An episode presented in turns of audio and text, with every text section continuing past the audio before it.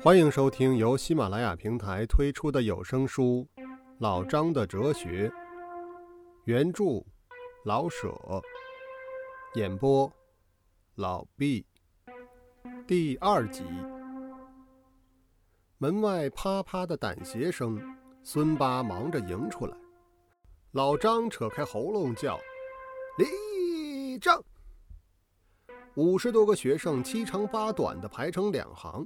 小三儿把左脚收回，用力过猛，把脚肿全放在小四儿的脚趾上。哎呦呦！老师，小三儿立正，立在我脚趾上了。向左转，摆队相迎。号令一下，学生全把右手放在眉边。小四儿疼得要哭，又不敢哭，只把手遮着眼睛，隔着眼泪往外看。前面走的是他认识的衙门的李武，后面的自然是学务大人了。不用行礼了，把手放下，放下，放下。学务大人显得一万多个不耐烦的样子，学生都把手从眉边摘下来。老张补了一句：“李毕。”李武递过一张名片，老张低声问道：“怎么样？”李武偷偷的应道：“好说话。大人东屋坐吧，啊，还是到讲堂去。”老张向学务大人行了个举手礼：“李先生，你等我一等啊，我大概看看就走。行家一过眼儿，站在学堂外边五分钟就知道办的好坏，那算门里出身。”学务大人耸着肩膀，紧着肚皮，很响亮地咳嗽了两声，然后鼓着双腮，只转眼珠，不扭脖项地往寺外一看，把一口痰用舌尖卷成一个滑腻的圆蛋，好似有小吉桶喷出来的，唾在了杏树底下，拿出小手巾擦了擦嘴，又顺手擦擦鼻凹的汗，然后自言自语地说。哎呦，不预备痰盂儿。哎，那么老五、八爷，哎，你们哥俩东屋里坐，我伺候着大爷。老张说道：“哎，不用大人大人的，先生就好了。新办法，新称呼，比不得七八年前了。把学生领到屋里去吧。啊是是是，啊，到讲堂去。讲堂就是屋里。”屋里就是讲堂。学务大人似乎有些不满意老张的问法。啊，是是是是。老张又行了一个举手礼。向左转，入讲堂。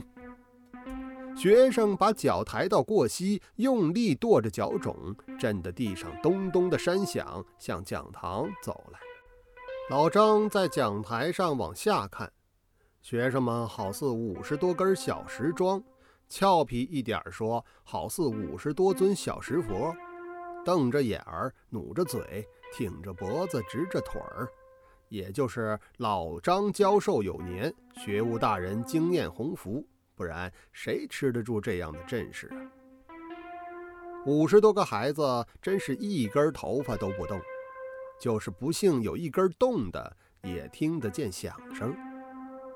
学务大人被屋里浓厚的叹气堵得一连打了三个喷嚏，从口袋里掏出日本的保单，连气儿的往鼻子里吸，又拿出手巾不住的擦眼泪。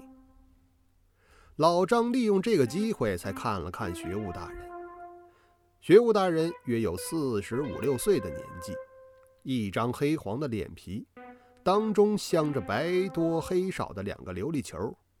一个中部高翅的鹰鼻，鼻下挂着些干黄的穗子，遮住了嘴。穿着一件旧灰色官纱袍，下边一条河南绸做的洋式裤，系着裤脚。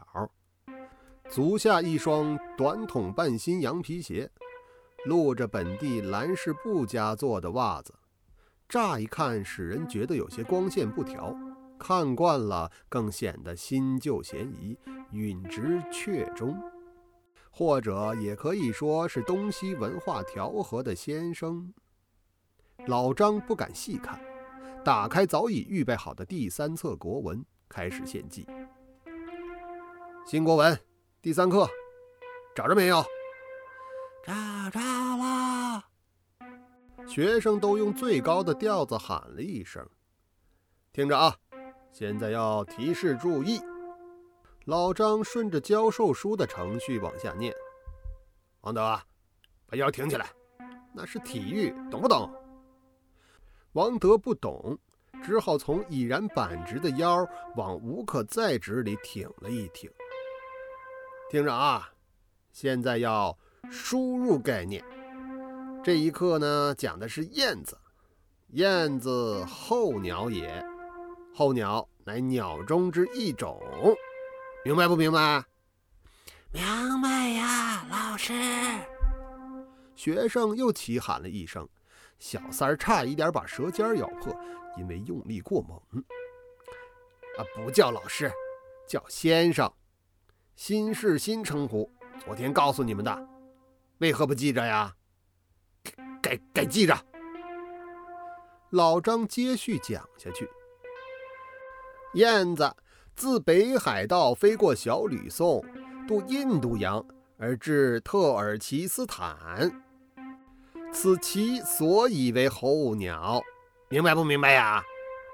明白，老师啊啊，先生。这一次喊得不甚齐整。学务大人把一支铅笔插在嘴里，随着老张的讲授，一一记在小笔记本上。写完一节，把舌头吐在唇边，预备往铅笔上蘸唾沫，再往下写。写的时候，铅笔在舌上触两下，写一个字儿。王德偷着眼看，他以为大人正害口疮呢，而小三儿，学务大人正站在他的右边，却以为大人的铅笔上有视双糖。张先生。到放学的时候不到啊！老张正在往下念书，学务大人忽然发话了：“呃，这这这，差二十分钟啊！是，啊早些下堂吧，派一个大学生看着他们，我有话和你说。啊，是是是，李应，你看着他们念书。立正，行礼。学生们都立起来。又把手摆在眉边，多数趁着机会抓了抓鬓边的热汗。觉悟大人一些也没注意，大摇大摆地走出了讲堂。谁要是找死，谁就趁着大人没走以前吵闹。老张一眼向外，一眼向里，手扶着屋门，咬着牙根，低声的、沉痛的说：“大人来到了东屋。”李武、孙八立起来。孙八递过一碗茶，说道：“哦，辛苦，呃，多辛苦！大热的天儿，跑这么远。官事，没法子。贵姓啊？”大人呷了一口茶，咕噜咕噜的漱口，漱了半天，结果咽下去了。啊，这是孙八爷，本地的绅士。老张替孙八回答，又接着说：“呃，今天教的好坏，您老多原谅。教授的还不错嘛。哎，你的外国地名很熟啊，不过不如写在黑板上好。”大人很郑重地说：“ 哎，不瞒先生说，那些洋字儿啊，是跟我一个盟兄学的。啊，他在东交民巷做六国翻译。呃，据他说呀。”念外国字儿，只要把这个平仄念调了，啊，准没错。老张又一急眼儿，自外而内的一笑。何必你蒙兄说呀？哪个入过学堂的不晓得中西文是一理呀？大人掏出烟斗，拧上了一袋烟，一面接着问：“一共有多少学生啊？”呃，五十四名是。今天有两个告假的，一个家里有丧事，一个出了鬼风疹。大人记在笔记本上。一年进多少学费啊？哈 哈这个进的好呢，一年一百五十元；不好呢，约合一百元的光景。大人写在笔记本上，然后问：“怎么叫进的好不好啊？”老张转了转眼珠，答道：“呃，这个半路有退学的，学费要不进来，就得算打商号了。”哦，教科书用的哪一家的？商务的还是中华的呀？啊，中华书局的是。大人写在笔记本上，把铅笔含在口内，像想起什么事似的，慢慢的说：“呃，还是用商务的好啊。城里的学堂已经都换了。啊，是是是是，哎，明天就换，明天就换。呃，不是我多嘴啊。”按理说，这“中华”这两个字儿比“商务”好听呢。前几天在城里听宣讲，还讲中华大强国，怎么现在又不实行了呢？孙八侃侃地说着：“你怎么能比大人懂得多呢？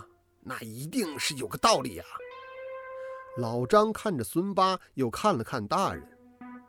大人咳嗽了两声。把手巾掩着嘴，像要打哈欠，不幸却没打成。啊，官事随时变嘛。李武趁机表示些当差的经验。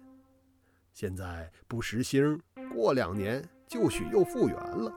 当差的不能不随着新事走。啊，是这样说，不是大人？是，是极了，张先生。不是我在你面前卖好啊，错过我，普天下查学的有给教员们出法子的没有啊？查学的讲究专看先生们的缝子破绽啊啊，是吧？啊，大人高明。李武、孙八一齐地说。不过，张先生，有一件事我不能不挑你的错了。李武、孙八都替老张着急，老张却还镇静说：“啊，是是是，先生请指教。你的讲台为什么砌在西边啊？那是白虎台，主访客、学生、家长。教育乃慈善事业，啊怎么能这么办呢？”大人一字一板地说：“哈哈，这个前任的大人说什么教室取左光。”所以呢，我把讲台砌在西边。实在说，我还懂一点风水阴阳。上司的命令不敢不遵呐，先生还得多原谅。不用说前任的话，他会办事儿，还不至撤了差。不过我绝不报上去。要是有心跟你为难，我就不和你当面说了，是不是？大人笑了。李武、孙八也笑了，大人又呷了一口茶，立起来。李武、孙八也立起来，只是老张省事儿，始终就没坐下。啊，天热，多休息，多休息。孙八说：“啊，不，下午还打算赶两处呢，李先生。”啊，大人。李武脸笑得像小酒醉螃蟹似的。我们上五里墩还是黄鱼店呢？大人请便，守备判我护送大人，全听大人的吩咐。老五啊，好好伺候大人，我都得请你喝茶呢。不用说大人了。老张要说话，又吞了回去。啊，黄鱼店吧。大人似乎没注意老张说什么。大人多美言呐，老五。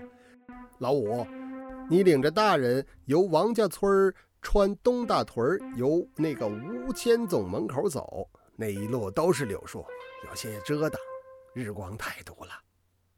老张说着，大人前面走，孙八跟着不住的道辛苦。